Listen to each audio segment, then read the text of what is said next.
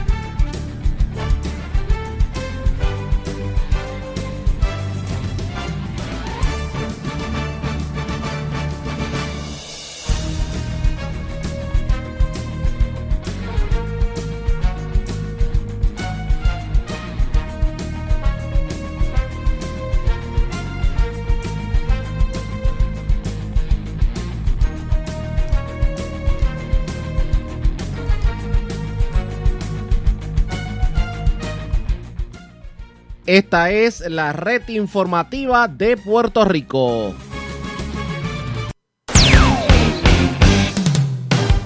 WKUM, Orocovis, Puerto Rico. Retransmite W292 GCFM, Corozal, Puerto Rico.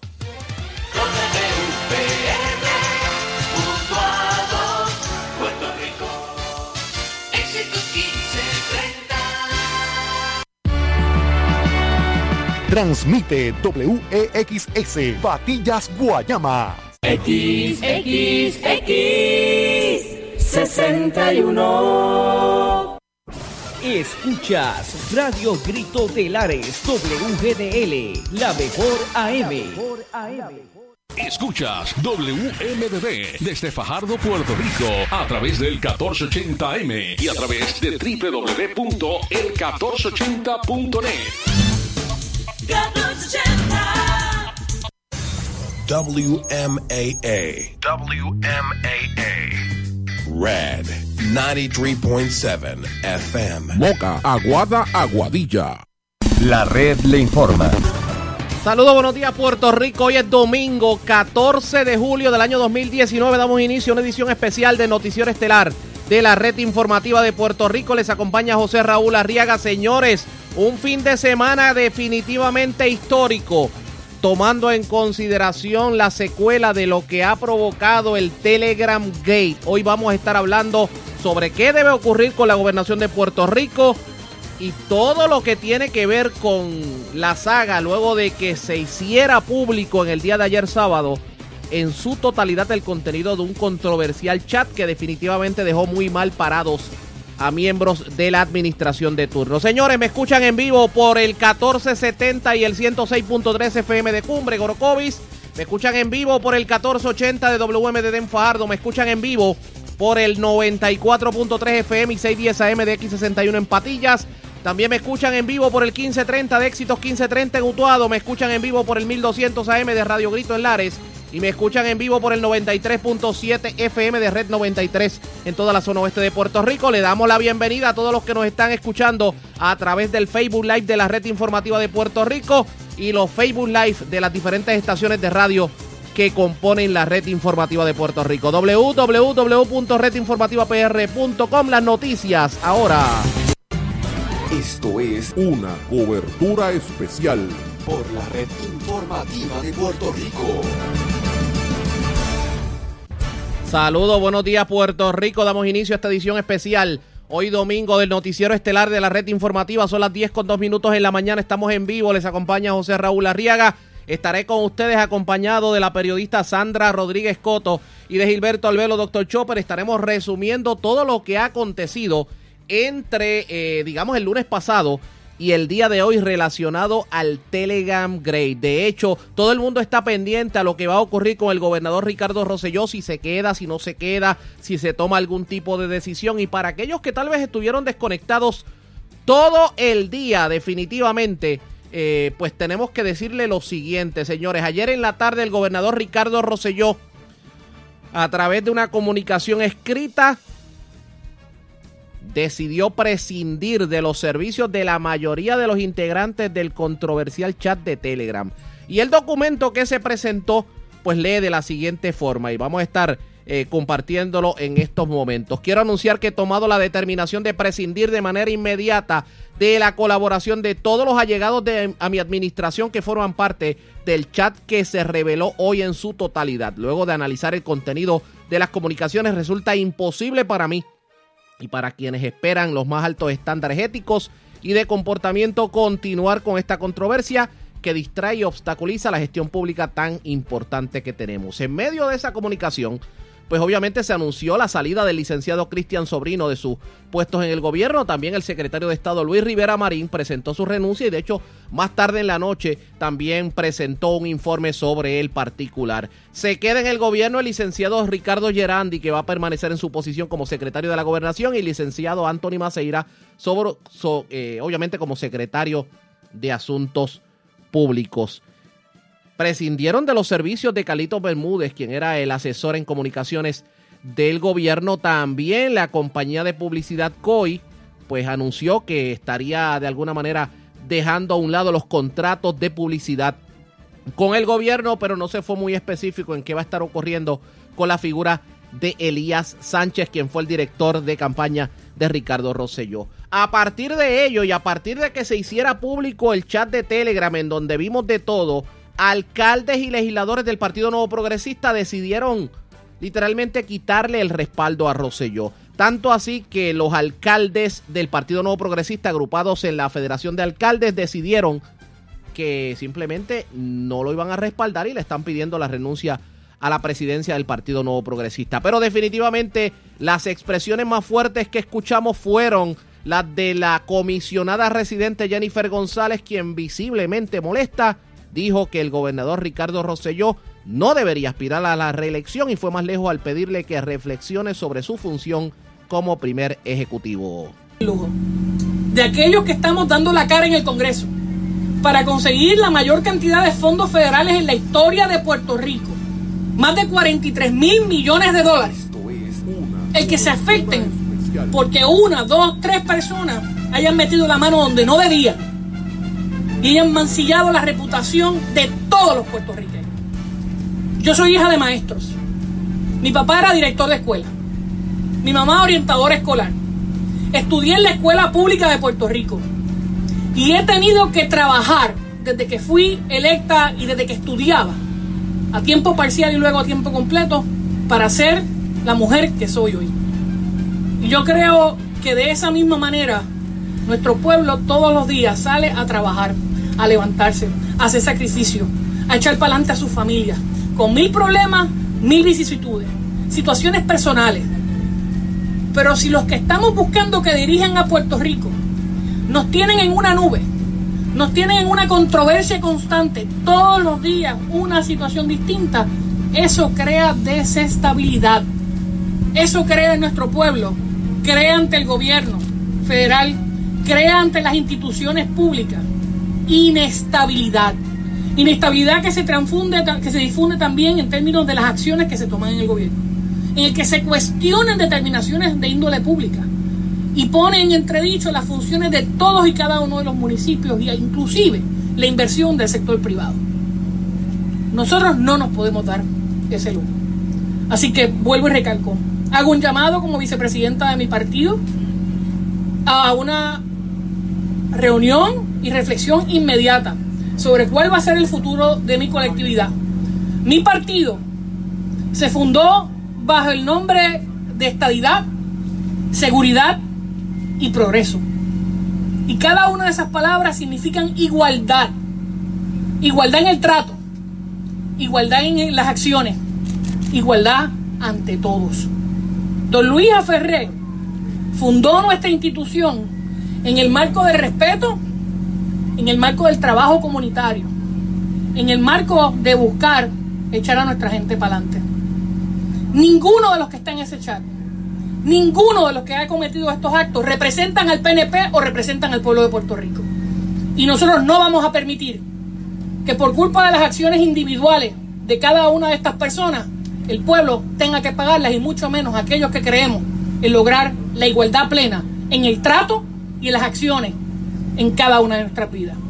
Yo creo que uno tiene que ser contundente, uno tiene que ser enérgico, y uno no puede querer aquí tapar, tapar el cielo con la mano. Yo, más que nadie, lo lamento. Pido disculpas a nombre de todo el liderato del Partido Nuevo Progresista, de todos los alcaldes, de todos los legisladores, de todos aquellos que votamos y creímos en este nuevo gobierno, porque no representa que somos quien somos ni lo que queremos para Puerto Rico. Es el momento de separar la paja del grano. Es el momento de comportarnos como adultos en una conversación. Es el momento de comportarnos como adultos para el pueblo y es el momento de tomar acciones ahora. yo no estoy aquí toda la semana. Yo vengo los viernes, si el avión no me deja, eh, y estoy visitando proyectos, visitando con alcaldes. Yo no dudo y ni pongo en entredicho el progreso que se ha conseguido en estos dos años porque este gobierno ha trabajado para aumentar los empleos, ha trabajado para lograr mayores oportunidades, ha hecho cambios como nunca antes, bajo el liderato del señor gobernador. El gobernador ha echado a Puerto Rico hacia adelante. Pero a pesar de que ella dijo eso, pues posteriormente le dijo lo siguiente, el pueblo está asqueado, el gobierno no puede darse el lujo atendiendo estas crisis personales. Cuando tiene que estar enfocado, le pido al señor gobernador que reflexione y vamos a escuchar ese segmento en donde pues parecería que le pidió la renuncia. Vamos a escuchar a, Jennifer González. Y esa es la realidad. Esto es un asunto que tiene que sopesarlo pensando el propio gobernador que fue electo por todos los puertorriqueños. Y le corresponde a él, en aras de lo que está ocurriendo en la isla, de lo que ocurre en la capital federal, que todavía no hemos visto el desembolso, el, el desarrollo de la repercusión de lo que está pasando. Y yo exhorto al gobernador a que haga una retrospección, a que evalúe su función como primer ejecutivo, sabiendo que cualquier determinación puede desembocar en una crisis constitucional.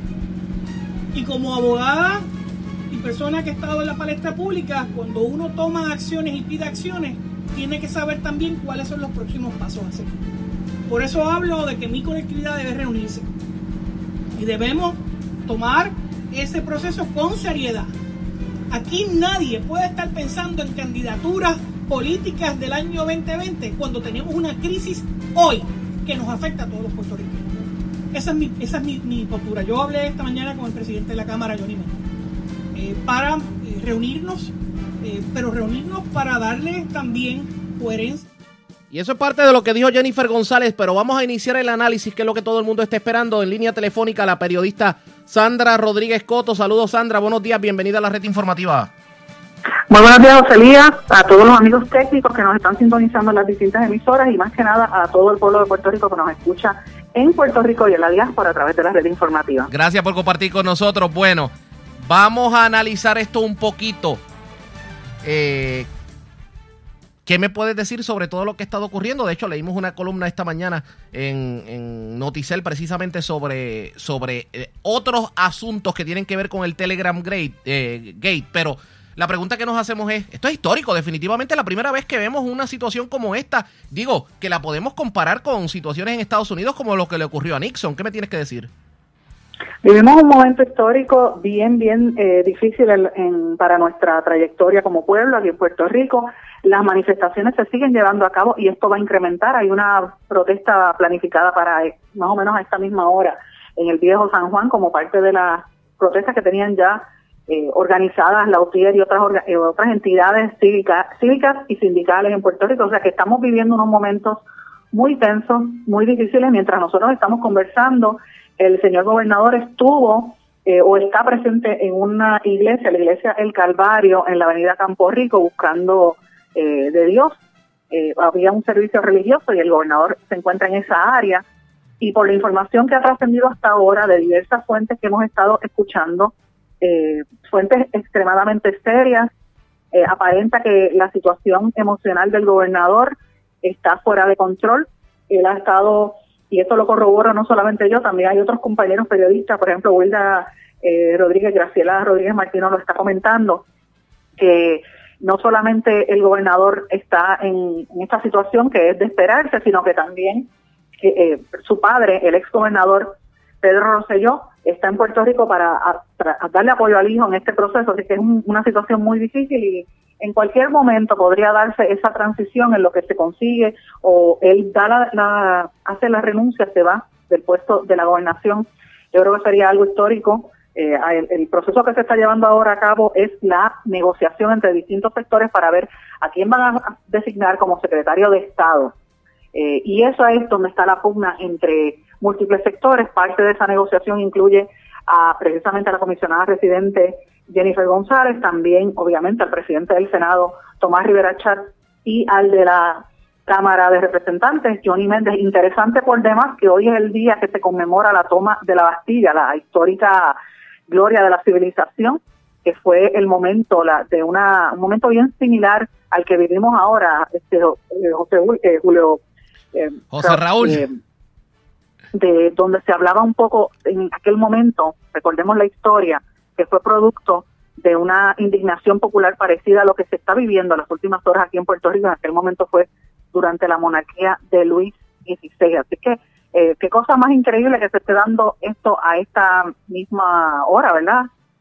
Me parece interesante. No, definitivamente, y se esperan más manifestaciones en el transcurso de la mañana. La pregunta es qué va a ocurrir de ahora en adelante, porque la presión que tiene el gobernador Ricardo Rosselló es una bastante fuerte, tomando en consideración que sus principales aliados simplemente han enganchado los guantes. Alcaldes como decir el de San Sebastián, el de Adjuntas, el alcalde de Cataño, que son buenos amigos, eh, han dicho simplemente que les están retirando la confianza. El ver un presidente de la Cámara, Johnny Méndez, diciéndole, parecería que en el PNP la salvación últimamente es individual, pero esto va mucho más allá. Estamos hablando de que la mayoría del liderato del Partido Nuevo Progresista simplemente le está diciendo que no a su principal líder. Lo dejaron solo, prácticamente lo han dejado solo porque recordemos que cuando esto trasciende, que él llega de su viaje de Europa, él tuvo una reunión y la tuvo durante el día de ayer con una serie de, legisladores y muchos de estos legisladores en el, eh, el, día, el viernes, ¿verdad? Se sintieron sumamente ofendidos. Algunos entienden que el gobernador les mintió porque la información que les dijo en la reunión era completamente distinta a lo que trascendía en el chat. Y como tú bien sabes, nosotros, en, mi caso personal, yo he sido una de las reporteras que comenzamos con este proceso. Desde el miércoles estábamos recibiendo información de lo que iba a trascender. El jueves publicamos aquel, aquella entrada en el blog en blanco y negro con Sandra sobre eh, la manera en que el gobernador y su círculo íntimo de ayudantes se refería, por ejemplo, a la ex concejala Melissa Mar Viverito con la palabra prostituta, la palabra peyorativa, cómo se dirigía hacia la directora ejecutiva de la Junta de Control Fiscal como gata y otra serie de, situaciones, la palabra, las palabras soeces que empleaban, y de ahí en adelante se desató toda esta situación. Desde ese primer día habíamos dicho, porque tuvimos acceso en aquel momento a sobre 50 páginas del chat, había burlas a periodistas, burlas a mujeres, burlas a sectores eh, homosexuales y, personas de la comunidad LGBT, eh, y sobre todo a, figuras políticas como el caso de, de de quien se mofaban en su proceso de haber muerto, en, la muerte de Galiza fue motivo de, burla. Eh, y desde ese momento, pues esto no ha parado, ha seguido soltando diferentes partes de ese documento hasta que finalmente se, dio a conocer públicamente eh, el día de ayer. Me parece que fue bien importante y muy atinado que se hiciera, no sé Raúl, por una razón muy sencilla. La capacidad que tenía en la presente administración de, de preparar sistemas en, las redes cibernéticas es, es impresionante. Y en cuestión de horas habían preparado una especie de chat paralelo imputando que habían comentarios soeces y de naturaleza sexual hacia unas compañeras periodistas, Ceci algunas de Telemundo prácticamente, eh, y también su Lamela. Yo recuerdo haber compensado con ambas y les dije con y con Valeria Cañizares, yo hablé con Valeria y con su le había dicho, miren, esperen, esa información no es corroborada, a mí me parece que eso son noticias falsas y en efecto eso fue, en el chat no aparecen esas, en el chat oficial no aparecen esas declaraciones, sin embargo, todo lo que apareció en esas 889 páginas es, es dramático. Eh, si algo yo creo que ha provocado toda esta situación, José Raúl, no sé si estamos, si estás de acuerdo conmigo. No, definitivamente. además de la indignación general, es que ha provocado que todo el país se lea, se, se detenga a leer esas 889 páginas. Y de, eh, ahí en adelante pues han salido una serie de, situaciones mucho más allá de demostrar el comportamiento de los que ostentaban el poder. lo que pasa de posible comisión de delito. Lo que pasa, lo que pasa, Sandra, disculpa que te interrumpa, y para aquellos que sintonizan tarde, estamos en una edición especial del Noticiero Estelar de la Red Informativa. Es que eh, esto va mucho más allá de lo que pueden ser, eh, digamos, el lenguaje coloquial de la calle, las faltas de respeto, etcétera, etcétera. Aquí, en este chat, por lo menos en las páginas que se presentaron, pudiera haber comisión de delito en algunos en algunas instancias. De eso es que se trata. Eh, vemos, por ejemplo, el caso precisamente de, de, Carlos Bermúdez, que en múltiples ocasiones a lo largo de ese chat aparece presentando algunos de sus trabajos privados, como los certámenes de belleza, el, desfile de moda San Juan Moda, los negocios que hace representando artistas reggaetoneros a quienes en, las tres instancias aparecían en Fortaleza y teniendo relación con la primera dama y con el mismo gobernador. O sea, da a entender que utilizaba los accesos y los recursos del gobierno para sus negocios privados. Número dos, está el, el portavoz, el, que era representante del gobierno ante la Junta, Cristian Sobrino, admitiendo que mantuvo eh, negociaciones o que le dio acceso a documentos altamente confidenciales, y esa fue la palabra que utilizó, altamente confidenciales, a personas que ni siquiera son empleados del gobierno, como el mismo Rafael Cerame, como el mismo... Eh, el mismo eh, Bermúdez, el mismo Ramón Rosario, que quien había estado en el gobierno pero ya no estaba. O sea que estamos hablando de una serie de imputaciones sumamente serias. Yo creo que para el país ha sido una sorpresa la forma en que se expresaban, el estilo, las palabras soeces, las burlas eh, y sobre todo la humillación que se sintió, por ejemplo, precisamente en el tema de Cristian Sobrino, cuando se mofa de los cadáveres que estaban en, el, en ciencias forenses, cuando sabemos todo en el país que mucha gente sufrió, más de 3.000 personas eh, confirmadas que han fallecido después del paso del huracán, eh, pero Cristian Sobrino decía que se iban a utilizar esos cadáveres para tirárselos a los pueblos de manera despectiva. Así que eso ha provocado yo creo que la indignación del pueblo. Sin embargo, yo digo que donde más interés se tiene que, se tiene que tener es en la posible comisión de delito, de delito el acceso a documentos eh, y a información privada, confidencial y, y de alta importancia para el país de parte de personas que no son funcionarios. Otra de las cosas que me parece sumamente importante, José Raúl, no, sé si estás de acuerdo, el, hecho de que se confirma la, lo que estábamos nosotros denunciando desde el año 2015 consistentemente, que es los ejércitos de trolls, la utilización de fondos públicos específicamente para atacar a opositores y mayoritariamente a periodistas a través de las redes sociales empleando los mecanismos de las redes sociales con fondos públicos presumiblemente para esta gente. A mí me parece que esto va a requerir y va a, culminar en una serie de investigaciones sumamente serias. Por la información que he estado recibiendo hasta el momento, el presidente del Senado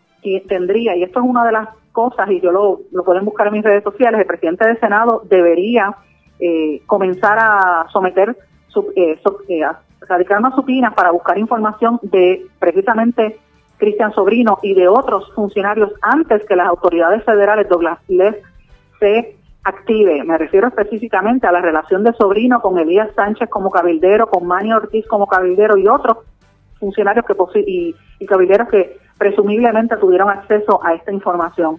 Los todos los que son abogados en el chat también eh, tienen que tener sumo cuidado porque es evidente que violan algunos cánones de ética eh, de su profesión eh, que podrían estar bajo evaluación durante todo esta durante todo este proceso. Así que estas son cosas que eh, algunas implicaciones de lo que se revela en todo este proceso que algunos han llamado el Telegram, Telegram Gate otros le llaman los, los Ricky y a mí me parece preocupante y hago esta pregunta a nivel público si, por ejemplo, el presidente del Senado, Tomás Rivera Chat, el presidente de la Cámara, Johnny Méndez, la comisionada residente Jennifer González, eh, y algunos de los otros líderes que están en el poder eh, tienen injerencia y qué van a hacer con los, las máquinas, los equipos, los aparatos, me refiero a las computadoras y celulares donde se transmitió esta información. Han sido incautados, esa es parte de la información. ¿Quién custodia esa data, esa evidencia de esas conversaciones? Eh, me parece sumamente importante en este momento. Y lo que se vaya a determinar en las próximas horas. Por información que tengo, eh, había originalmente una, una petición del, del, gobernador o una intención del gobernador de mantenerse en el poder por lo menos hasta el miércoles, en lo que lograba una transición hacia ubicar a, figuras que, que, fuesen claves que protegieran parte de sus intereses.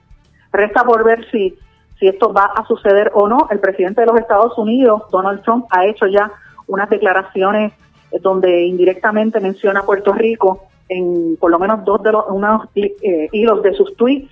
No ha sido directamente, pero sí de manera indirecta en otras conversaciones, así que hay que estar pendiente a lo que ocurre porque ciertamente Washington tiene los ojos puestos en Puerto Rico, estas cosas no se dan en un vacío. Sandra, permíteme un momentito porque vamos a enlazar con precisamente el audio en vivo de la iglesia El Calvario donde el gobernador se encuentra porque el gobernador está hablando en estos momentos, vamos a escuchar lo que dice. Eh, mi compromiso es aprender de lo cometido y no volver a hacerlo.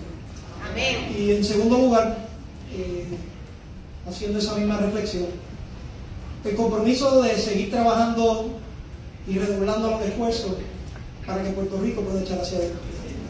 Yo eh, me humillo ante ustedes ante el Todopoderoso por la falta que he cometido. pero, de nuevo, el agradecimiento que le tengo a ustedes por la apertura es excepcional, se lo de todo corazón.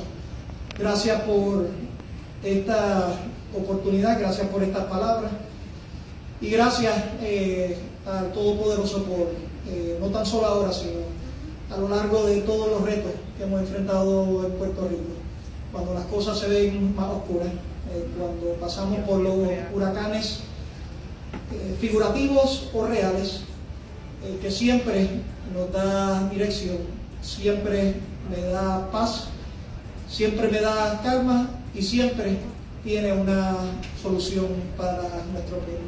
Seguiré trabajando, mi compromiso es con ustedes. Que Dios los bendiga y nuevamente gracias por esta oración Eso es lo que ha dicho el gobernador en vivo, Sandra. En la, en la, iglesia El Calvario de Carolina, que es donde se encuentra en estos precisos momentos. De hecho, eh, es la información que nos ha llegado eh, recientemente. Eh, del enlace de la página de Facebook precisamente de la iglesia. Eso fue lo que dijo, parte de lo que dijo el gobernador. De hecho, oraron por el gobernador, eh, según pudimos ver en, segmentos anteriores. Pero eh, la situación ha llegado a tal extremo que el gobernador tiene que personarse a una iglesia para decir que se queda. Me parece muy interesante este José Raúl y me recordó el momento histórico no tan grave como el que vivimos, pero sí bastante parecidos en términos de, tensión. Tú recordarás en aquella época cuando se vendía la, compañía telefónica, aquellas protestas que cubrimos todos en, en la avenida Roosevelt frente a los edificios que eran de la telefónica, hoy de Claro, y hubo una protesta enorme en aquel momento en todas las instalaciones y el, entonces gobernador Pedro Rosselló, padre del incumbente, fue en medio de, la, de los piquetes y las protestas a, recortarse el pelo en una barbería cerca. O sea, eh, es parte de, de esa de esa actitud. En este caso, es evidente que, que en una situación como, como esta se busque de algún tipo de ayuda espiritual, porque la atención no es fácil, pero obviamente la seguridad del gobernador eh, es algo que debe tener, deben estar eh, preocupándoles a ellos y deben tenerlo en consideración en, al momento de hacer esas movidas. Me parece altamente preocupante y altamente eh. Llama poderosamente la atención que se esté haciendo precisamente en un momento donde hay tanta gente en resistencia y en protesta allí mismo en el casco del viejo San Juan. la pregunta es, ¿ha habido alguna información más reciente sobre el, el paralelo, paradero perdón, de la primera dama? Pues al momento, al momento no tenemos información precisamente sobre lo que tiene que ver con, con, la primera dama, pero pues obviamente vamos a, vamos a verificar qué está pasando en este, en este sentido. Pero antes, eh, Sandra, son las 10 con 27 minutos en la mañana. Están sintonizando la red informativa de Puerto Rico. Una edición especial del Noticiero Estelar de la red informativa con motivo precisamente al Telegram Gate. Al Telegram Gate. Tengo que. Eh, eh, eh, la frase tengo que memorizármela definitivamente. Los que me escuchan por radio, obviamente. Los que me están escuchando por Cumbre, por Éxitos 1530, por el 1480, por X61, por Radio Grito y por Red 93. También los que nos están viendo, los que obviamente el audio, por Facebook Live, los que nos están escuchando por el Facebook Live, tanto de la red informativa como por tu página, Sandra, y por las páginas. Sí, en ambas por, presencias sociales, mi página personal y, el page. Definitivamente, y de hecho, eh, vamos a tener otra edición del Noticiero Estelar de la Red Informativa a las 3 de la tarde, así que riegue la voz Aquellos que me escuchan en el norte y centro me pueden escuchar por el 1470 y 106.3 FM de Cumbre. Los que están en la zona noreste de Puerto Rico por el 1480 de WMD de Enfajardo. Los que están en el sureste de Puerto Rico por el 94.3 FM y el 610 AM de X61. Los que están en Utuado y pueblos limítrofes por el 1530 de Éxitos 1530. Los que se encuentran en Lares y la zona noroeste por el 1200 de Radio Grito. Y los que están en la zona oeste, Moca, Aguada, Guadilla, Rincón, Añasco, me pueden escuchar por el 93.7 FM de Red 93 y también obviamente en las páginas de las diferentes emisoras de la red informativa y también en el Facebook Live que le vamos a estar llevando información. Sandra, me llega una pregunta sumamente interesante eh, y quiero compartirla contigo y voy a voy por aquí. De hecho, los que quieran escribirnos lo pueden hacer a través de la página de la red informativa de Facebook. La posibilidad de, si verdaderamente entiendes que hay base legal para una demanda por difamación, o por algún elemento que se viole precisamente a los, a los mencionados dentro del chat? Bueno, yo creo que ahora mismo, ah, mientras nosotros conversamos, hay varios grupos de personas que están evaluando el contenido del chat. Uno de estos ejemplos, o por lo menos tres ejemplos contundentes que te puedo dar, eh, es la injerencia directa de funcionarios de la administración manipulando casos que estaban ventilándose ante la opinión pública o con la intención de manipularlos. Uno es el caso del ex director del Instituto de Estadísticas, Mario Marazzi. Mencionan también eh, a José Izquierdo y a Héctor O'Neill cuando en un momento el propio gobernador exige y pregunta cómo ha sido la cobertura de la compañera periodista de Telemundo, Ivette Sosa, en, en, relación a los tres casos y cómo comparaba. Y así como este, otros casos. El, el despido yo creo que reivindica también a muchísimas figuras, como lo fue Abner Gómez, como lo fue eh, Heriberto Sauri y otras personas que han sido eh, o que tuvieron, tuvieron que salir del gobierno precisamente despedidas de la administración. El caso de Heriberto Sauri nosotros lo revelamos en, nuestro programa en blanco y negro con Sandra y luego trascendió a nivel público. Y, me parece que a mí eh, esto reivindica estas figuras y demuestra mucho de lo que del malestar que se estaba llevando internamente, que incluso alguna gente dentro de la colectividad no lo no lo aceptaba, pero sin embargo, este José Raúl, a mí me parece, yo insisto, esos ni siquiera son los temas más importantes en este momento. Yo creo que de los temas que más preocupación debería generar es eh, cómo esto se está viendo a nivel de los Estados Unidos en un momento donde precisamente se estaban negociando los fondos para salud que tan necesarios son eh, y esto viene a la par con los arrestos de, los, de la semana pasada de la directora ejecutiva de ACES y todo lo que ha estado ocurriendo. Los fondos para educación, cuando estamos próximos a que empiece el, nuevo semestre académico, eh, ciertamente estas son situaciones sumamente, sumamente preocupantes. Eh, y, me parece a mí que, eso es clave. Y lo otro, la posibilidad, como vuelvo y reafirmo, que estas, estas personas que no eran funcionarios públicos, eh, que tenían acceso a información en ese chat, a mí me parece fundamental que den explicaciones ¿Qué ha pasado con Rafael Cerame, a quien yo tenía otra, de quien yo tenía francamente otra percepción, tengo que decirlo a nivel público? Eh, ¿Qué accesos tenía o tuvo o mantiene con el gobierno? Si él dice que no tenía contratos, pero tenía acceso a información privilegiada. Eh, lo mismo sucede con los otros funcionarios. los otros que tenían contratos como Edwin Miranda y todas estas personas, eh, como el mismo Carlos Bermúdez, ya han anunciado que han recibido sus contratos o que le han cancelado todos los contratos. Edwin Miranda tenía a través de la agencia COI todos los contratos de publicidad del gobierno. Eh, a mí me parece que esto es clave.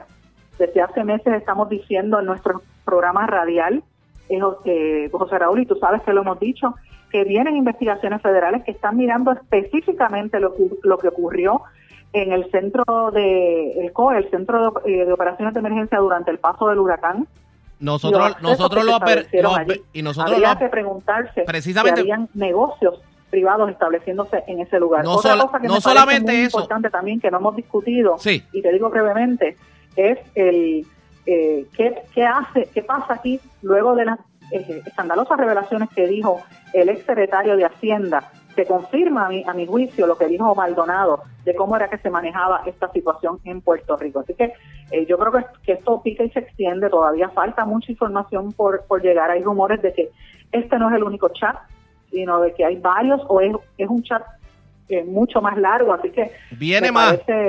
Viene más y más escandaloso. Que, que, que miremos esto. Viene, la información que nosotros tenemos en la red informativa es que viene más más escandaloso y que hay otra plataforma, porque ya se ha hablado, por ejemplo, de WhatsApp, que fue el primer escándalo. Se habló de Telegram y también ahora se está hablando de Signal, que es la otra plataforma. Lo cierto es que vienen cosas más escandalosas de las que ustedes se pueden imaginar, así que ustedes definitivamente pendientes a la red informativa de Puerto Rico. De hecho, eh, hablando de la posibilidad de eh, pues casos en la corte a raíz del chat de WhatsApp, eh, debo decir de Telegram, me, me, me lo recuerda José Omar en, en el chat que eh, ayer Carmen Yolín Cruz radicó querellas en contra del gobernador y de Cristian Sobrino por las expresiones que se hicieron en el chat. Sí, por eso es que vamos a hacer ahora, esto va a unas investigaciones. De hecho, el, el jefe de seguridad, el Departamento de Seguridad, Enrique Calera, ha convocado también una reunión de emergencia precisamente por el tema de la seguridad. Eh, y hay que ver qué va a pasar en la seguridad del gobernador y, y todas las posibles amenazas que ha habido en cuanto a esto. Hay que ver qué va a ocurrir en las próximas horas. A mí me parece que vivimos unos días sumamente importantes y difíciles para el futuro de Puerto Rico, pero más que nada, yo creo que volvemos, tenemos que eh, ¿verdad? concentrarnos en los temas que a mi juicio son los más importantes y es cómo era que se daba esa conversación diaria. A todas horas prácticamente era que existía el chat, más allá de los de las mofas que son detestables, ¿verdad? Cómo era que se daba la, comunicación diaria, cómo era que se impartía la política pública y se determinaba qué iba a ser importante para la administración a base de lo que salía en las redes sociales o lo que salía en titulares en los, medios noticiosos. O sea, así era que se estaba haciendo el gobierno, no necesariamente por, por lo que decía o, lo que se necesitaba. Y esto, pues, a mi, a mi juicio, dice mucho eh, y también corrobora a mi juicio para mí es como si fuese un eh, ¿verdad? una excusa, eh, eh, una corroboración de las denuncias que habían hecho, por ejemplo, algunos alcaldes.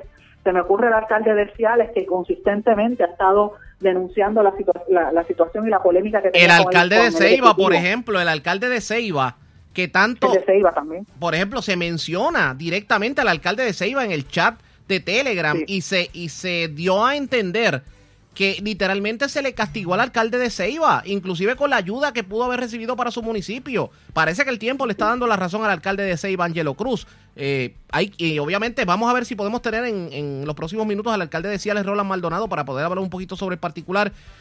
Pero señores, parece que el asunto se pone bastante tenso. De hecho, los acontecimientos más recientes, para que ustedes tengan una idea, se están comenzando a aglomerar las personas frente a los portones de la fortaleza. De, hecho, estuvieron hasta bastante tarde en la noche eh, con, todo lo que tiene que ver con las manifestaciones. Hubo hasta momentos bastante tensos. Y vamos a ver si yo puedo conseguir por aquí. Eh, Raúl, mientras, mientras tú buscas esa información, tengo que decirte algo importante. El miércoles pasado, lo pueden encontrar en mi blog, yo había publicado un, un análisis precisamente sobre este tema y sobre cómo era que opera lo que lo que anticipaba lo que anticipó Maldonado diciendo que operaban como una mafia en represión y mencioné 10 casos específicos y uno era el alcalde de Ciales, el otro era el alcalde de Ceiba, pero eran prácticamente situaciones donde del grupo del Ejecutivo se vengaban de los que fueran opositores. Pasó con el mismo Rivera Chat, por ejemplo, eh, en torno a la ley 80, la controversia que había. O sea que eh, los invito a que lo lean, fue un artículo de hace varios días que se corrobora al ver el chat. Y por otro lado, quería plantearte, fíjate el silencio que ha habido, nadie sabe dónde está Elías Sánchez, todo el mundo dice que está escondido en Miami. ¿Qué está pasando con Elías Sánchez, que es una figura tan clave en todo este proceso? ¿Dónde estará? Es la pregunta, definitivamente. Vamos a escuchar brevemente parte de lo que aconteció anoche eh, en los momentos, digamos, más álgidos de las protestas y sobre todo lo que se dijo sobre el gobernador. Este es Alvin Couto, que estuvo allí en las manifestaciones en el portón principal de la mansión ejecutiva. Tres horas antes habíamos unos cuantos compañeros ideando la manera de tener este encuentro, pero no imaginábamos que más de, un, de mil personas iban a llegar esta noche. Y para mí es importantísimo que empecemos a abandonar la comodidad de las redes sociales para encontrarnos y empezar a exigir responsabilidad en la calle.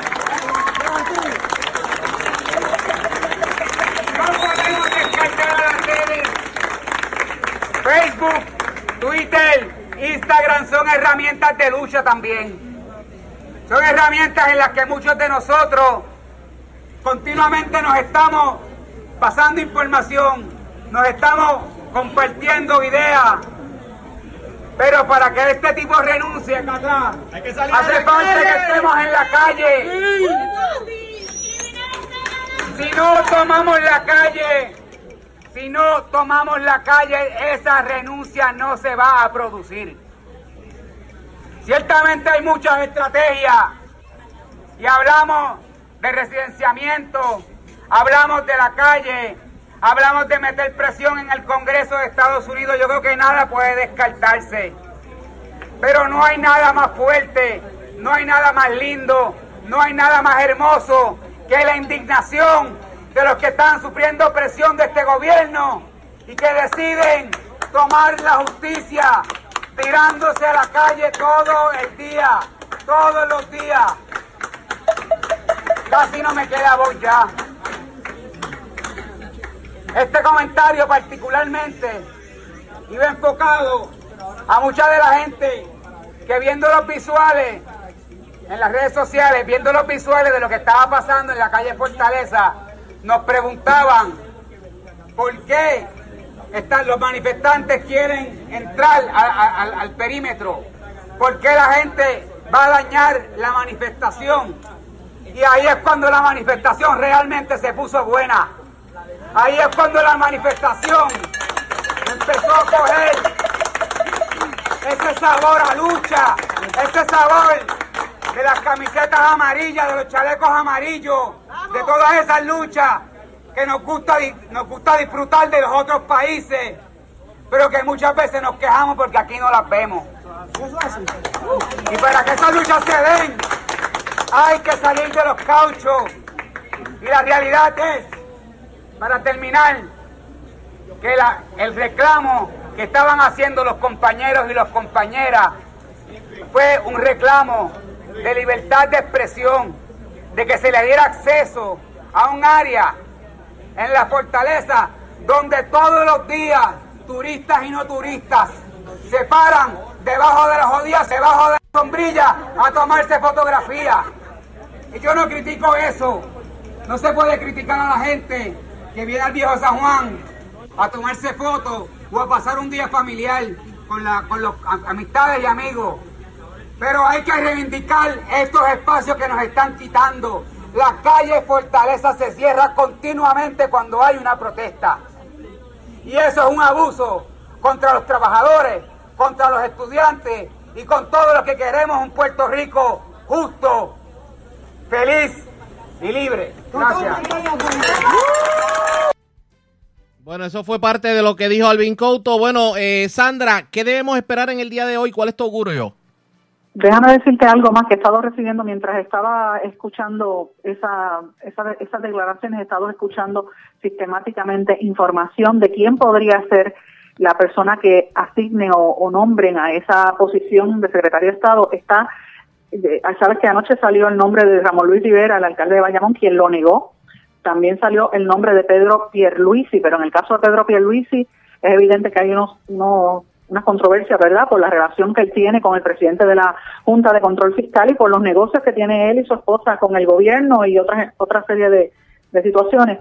Está sonando fuertemente el nombre de la senadora Zoela Boy. Habrá que ver, mientras tanto, eh, ahora mismo se está negociando y, esto es parte de lo que de lo, de lo que conllevan estos días, que no se haga un proceso de residenciamiento hacia el gobernador, que él se vaya antes de que inicie ese proceso de residenciamiento. Ya tiene tres, eh, dos terceras partes de los votos eh, para, para iniciar el proceso. Habría que ver eh, si él hace esa movida antes o si le dan un espacio para que sea una transición ordenada. Pero me parece que es un momento histórico muy difícil, sumamente fuerte.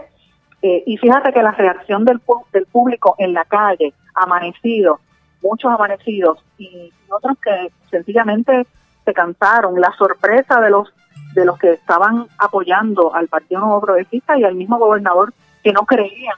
Yo creo que un poco de incredulidad, ¿verdad? Todo esto que ha estado ocurriendo, pues es algo sumamente revelador. Me parece que es algo único y vivimos momentos bien difíciles. Yo voy a, si me permite, José Raúl, en este espacio, yo voy a hacer un, un reclamo a los compañeros periodistas a que sigan haciendo su trabajo, a que no cedan ante las ante las presiones y ahora más que nunca el país necesita el trabajo de la prensa. Definitivamente. Así que Sandra, gracias por haber compartido con nosotros. En la tarde vamos a tener una edición especial a eso de las 3 de la tarde. Vamos a estar nuevamente contigo. Pero claro, vamos a tener boletines en el transcurso del día. De ser necesario, interrumpiremos la programación de la red informativa para llevar más información. Sandra, gracias y buen día.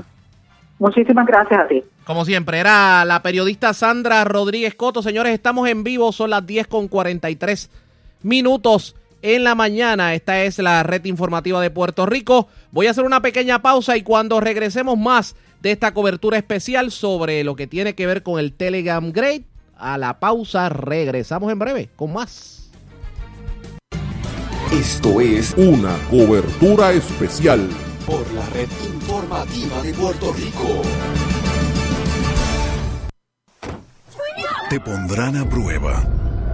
Te llevarán hasta el límite Pero no importa cuán fuerte griten o cuántos cositos de queso vuelen por el aire, tú eres el conductor, el que está al mando. No te rindas. Resiste. Y arranca solo después de oír el clic del cinturón, porque cada ocho minutos un pasajero de 8 a 14 años resulta lastimado en un choque. Servicio público de esta emisora. Hola. Estoy llamando por el anuncio del carro. Dice que se negocia el precio y se financian los pagos. En español, algunos verbos terminados en AR, como negociar y financiar, se confunden con otros terminados en EAR, como pelear o faxear. Aunque se dice pelea y faxea, es preferible decir negocia y financia. Estoy llamando por el anuncio del carro. Dice que se negocia el precio y se financian los pagos. El español nuestro de cada día. Dilo bien, dilo mejor. Academia Puertorriqueña de la Lengua Española, Fundación Puertorriqueña de las Humanidades y esta emisora.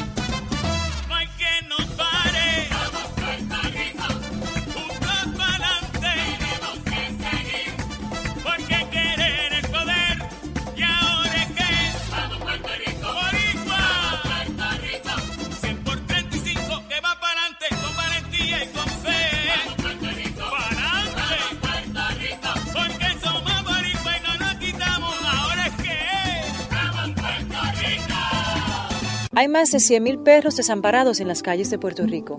El abandonar un animal es abuso y es ilegal. Si ya no puedes atender a tu perro, llévalo a un albergue o centro de control. Si lo abandonas en la calle, le estás garantizando una muerte dolorosa y segura. Evitemos tener animales sufriendo en nuestra isla. Reportar el abuso es tu responsabilidad. Así que si ves a alguien maltratando o abandonando un animal, llama inmediatamente a la policía al 787-343-2020. Comprométete. Dame tu correo electrónico, por favor. Jimena Pérez, arroba, coqui.com. El símbolo usado en las direcciones de correo electrónico corresponde a la palabra española arroba, no arroba. Se recomienda decir arroba. Dame tu correo electrónico, por favor. Jimena Pérez, arroba, coqui.com. El español nuestro de cada día. Dilo bien, dilo mejor. Academia Puertorriqueña de la Lengua Española, Fundación Puertorriqueña de las Humanidades y esta emisora. Lo que escuchas cada día con tus penas y alegrías, tus recuerdos más queridos, la radio eres tú. Te acompaña, te entretiene, te comenta lo que viene, vas contigo donde quieras, la radio eres tú, la radio eres tú. Tus canciones preferidas, las noticias cada día, gente amiga que te escucha, la radio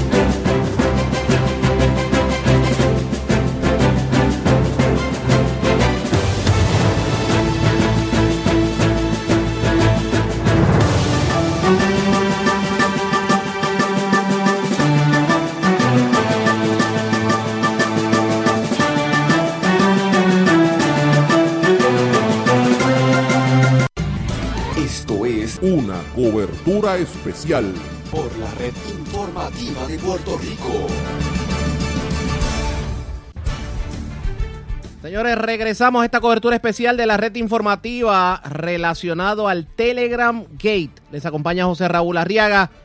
Tengo en línea telefónica al alcalde de San Sebastián, Javier Jiménez, y vamos a analizar un poco la situación en el Partido Nuevo Progresista y con el gobernador. Saludos, alcalde. Buenos días, bienvenido a la red informativa.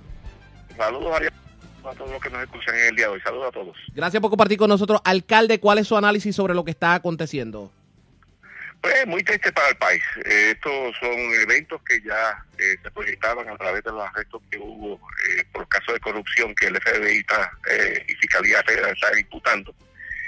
Seguido por un chat que salió. En el chat es un chat que pues, todo el mundo sabe que era un grupo íntimo de la cúpula del gobierno, de- de- íntimo del gobernador, en lo que hablaban diferentes temas eh, de una forma algunas veces con palabras OS, eh, eh, palabras obscenas, refiriéndose a personas pues despectivamente y esto ha causado mucha indignación en el pueblo de Puerto Rico. La consecuencia de todo esto pues que subsiguientemente el liderato del PNP pues le ha quitado la confianza al gobernador y básicamente eh, pues se ha quedado solo, ¿verdad? El gobernador se ha quedado solo. Eh, y pues veremos el desarrollo de todo esta eh, drama, ¿verdad? Eh, que será esta próxima semana. Lo cierto es que el gobernador está insistiendo en que se queda y hay quien pudiera decir que la permanencia del, del doctor Ricardo Rosselló en la gobernación va- sería eh, el golpe mortal para el Partido Nuevo Progresista y sus aspiraciones al 2020. Pero eh, eh, eh, el problema de todo esto, yo digo mucha gente por ahí que renuncie, que renuncie, que renuncie, pero hay que ver las consecuencias de esa renuncia. Eh, ¿Quién va a gobernar el país? Originalmente, cuando comenzaron a pedir la renuncia, el que estaba en la, en la cadena de sucesión era eh, Miranda Marín, ¿verdad? Entonces tú te imaginas Miranda Marín como gobernador un año y cuatro meses, hubiera sido un desastre total. Entonces, pues ahora, en la cadena de mando, pues caería la Secretaría de Justicia. El problema con la Secretaría de Justicia es que pues eh, antagoniza eh, con Tomás Chávez, que es el presidente del Senado. Tú te imaginas años y, y cuatro o cinco meses en estas luchas, pues definitivamente hay que ver, sopesar pues cuáles son de los dos males, cuál es el menos malo, ¿verdad? Claro, aunque hay un, aunque alcalde hay un rumor, un rumor insistente de que, de que se va en, el- de que se va en el día de hoy. Eh, eh, eh, la presión que está recibiendo el gobernador y la soledad que está sintiendo, pues definitivamente, humanamente, eh, tiene que estar bien destruido. Y nosotros como seres humanos tenemos que entender esa parte de ese ser humano, más allá que si usted está de acuerdo, que si hizo, que si falló o no falló, pues pasó, pasó. Eh, pero te- tenemos que entender que está bajo un, niveles de presión eh, brutales ese ser humano. Eh, y, y quizás dentro de su cabeza pasan tantas cosas, porque tan cercano como dos días atrás, eh, muchos lo aplaudían, muchos le decían, echa para adelante que vamos a estar contigo. Eh, y hoy, dos días después, pues están pidiendo todo un poquito de, un cantito de él para decir, mira, yo también lo, lo estoy votando porque ha sido eh, una persona no eh, adecuada en su pero, a- a- eh, alcalde, aquí en este chat se evidencian varias cosas que, que uno no entendería. Aquí se dio a, a entender en el chat que de Fortaleza se orquestó algún tipo de, digamos, boicot o estrangulación a alcaldes del propio Partido Nuevo Progresista, como decir Roland Maldonado en Ciales, como decir eh, Angelo Cruz en Ceiba, y uno, y uno dice, pero ¿cómo es posible que esto ocurra? porque aquí Javier Jiménez Sebastián, sí. porque a nosotros el gobernador no nos trató adecuadamente, al contrario. Nosotros, siendo un municipio que le dimos la mano desde que era candidato, eh, básicamente eh, nos echó a un lado, ¿verdad? Eh, y a, tal punto que la reunión de alcaldes, no- nosotros tres, Ciale, eh, Ceiba y San Sebastián fueron los tres alcaldes que nos invitó Fortaleza. Pero aparte de eso, estamos hablando aparte de eso, porque existen tantos rumores, todo el mundo pues le cae encima. Tú sabes que el único líder del PNP eh, que desde hace dos semanas está diciendo que él no es una figura eh, eh, reelegible. En el 2020 fue, fui yo, ¿verdad? Eh, y yo como líder también levanté eh, la, el, el llamado al gobernador por el mensaje que llevaba con los pensionados y con los municipios. Así que ahí está el récord. Pero lo que te quiero decir yo es que él tiene que tomar estos días, ¿verdad? hoy, mañana, eh, para eh, reflexionar. El hombre está en una turbulencia, ¿verdad? Es que aquí Todo hay... el mundo quiere un cantito de él. No, no, claro, claro, pero aquí hay algo más, alcalde, y para que sintoniza tarde hablamos con el alcalde de San Sebastián, Javier Jiménez. Alcalde, el gobernador Ricardo Rosselló ha tomado decisiones de sacar gente de su gabinete por entender que son un mal ejemplo. Recordamos el caso de, de Falforona, que Orona lo sacó del gobierno porque simplemente borracho chocó su carro privado en su tiempo libre y entendía que era un mal ejemplo. Y llegó el momento el que muchos le van a decir, pues aplícate la vara. Y, hay otros casos, hay otros casos eh, que él ha pedido la renuncia por, por cosas eh, mensajes, etcétera, etcétera. Pero lo que te quiero decir yo, este, Ariaga, es que nosotros como país, ¿verdad? No es tan solo pedir la renuncia. Eh, debe haber una transición ordenada. Porque eh, todo el mundo, pues que renuncie, que renuncie. Y, ah, ¿Y qué va a pasar después? Dime, ¿qué va a pasar en ese año, cinco meses que queda? Mira, tiene que haber algún tipo de plan entre los cuerpos, los líderes eh, legislativos eh, que estén eh, negociando con el gobernador para ver cómo nosotros, si el gobernador deja, renuncia, pues quién va a quedar a cargo del país.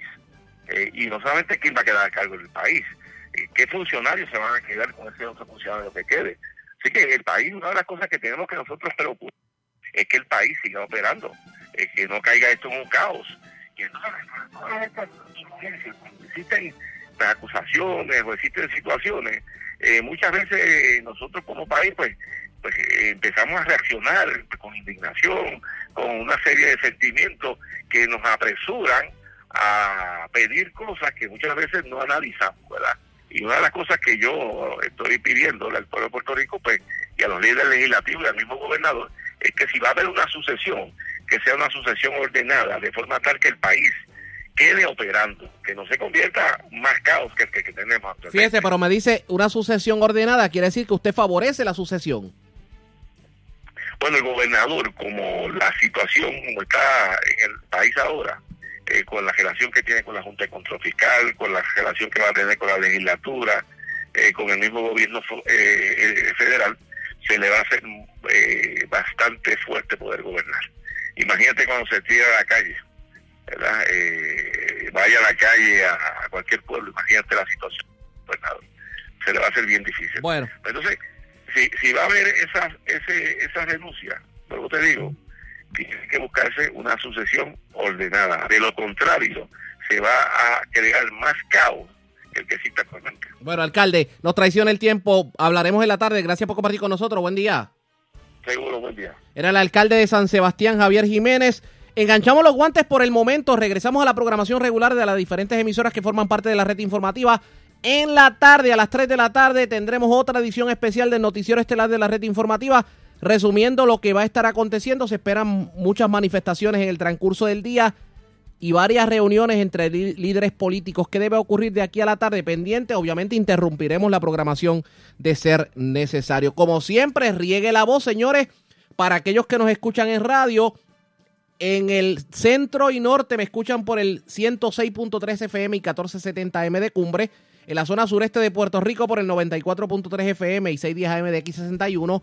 En el noreste, en Fajardo y hasta Carolina por lo menos, nos escuchan por el 1480 de WMDD, Utuado y Pueblos Limítrofes por el 1530 de Éxito 1530, Lares y la zona noroeste por el 1200 AM de Radio Grito y todo el oeste de Puerto Rico me escucha por el 93.7 de Red 93, además de las, páginas de internet de nuestras emisoras, nuestra página www.redinformativapr.com y también a través del Facebook Live de la Red Informativa. Soy José Raúl Arriaga, agradezco la sintonía en la mañana de hoy. Regresamos en la tarde, señores.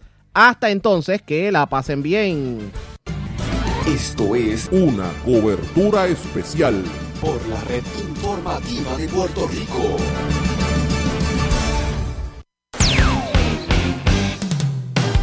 WKUM, Orocovis, Puerto Rico.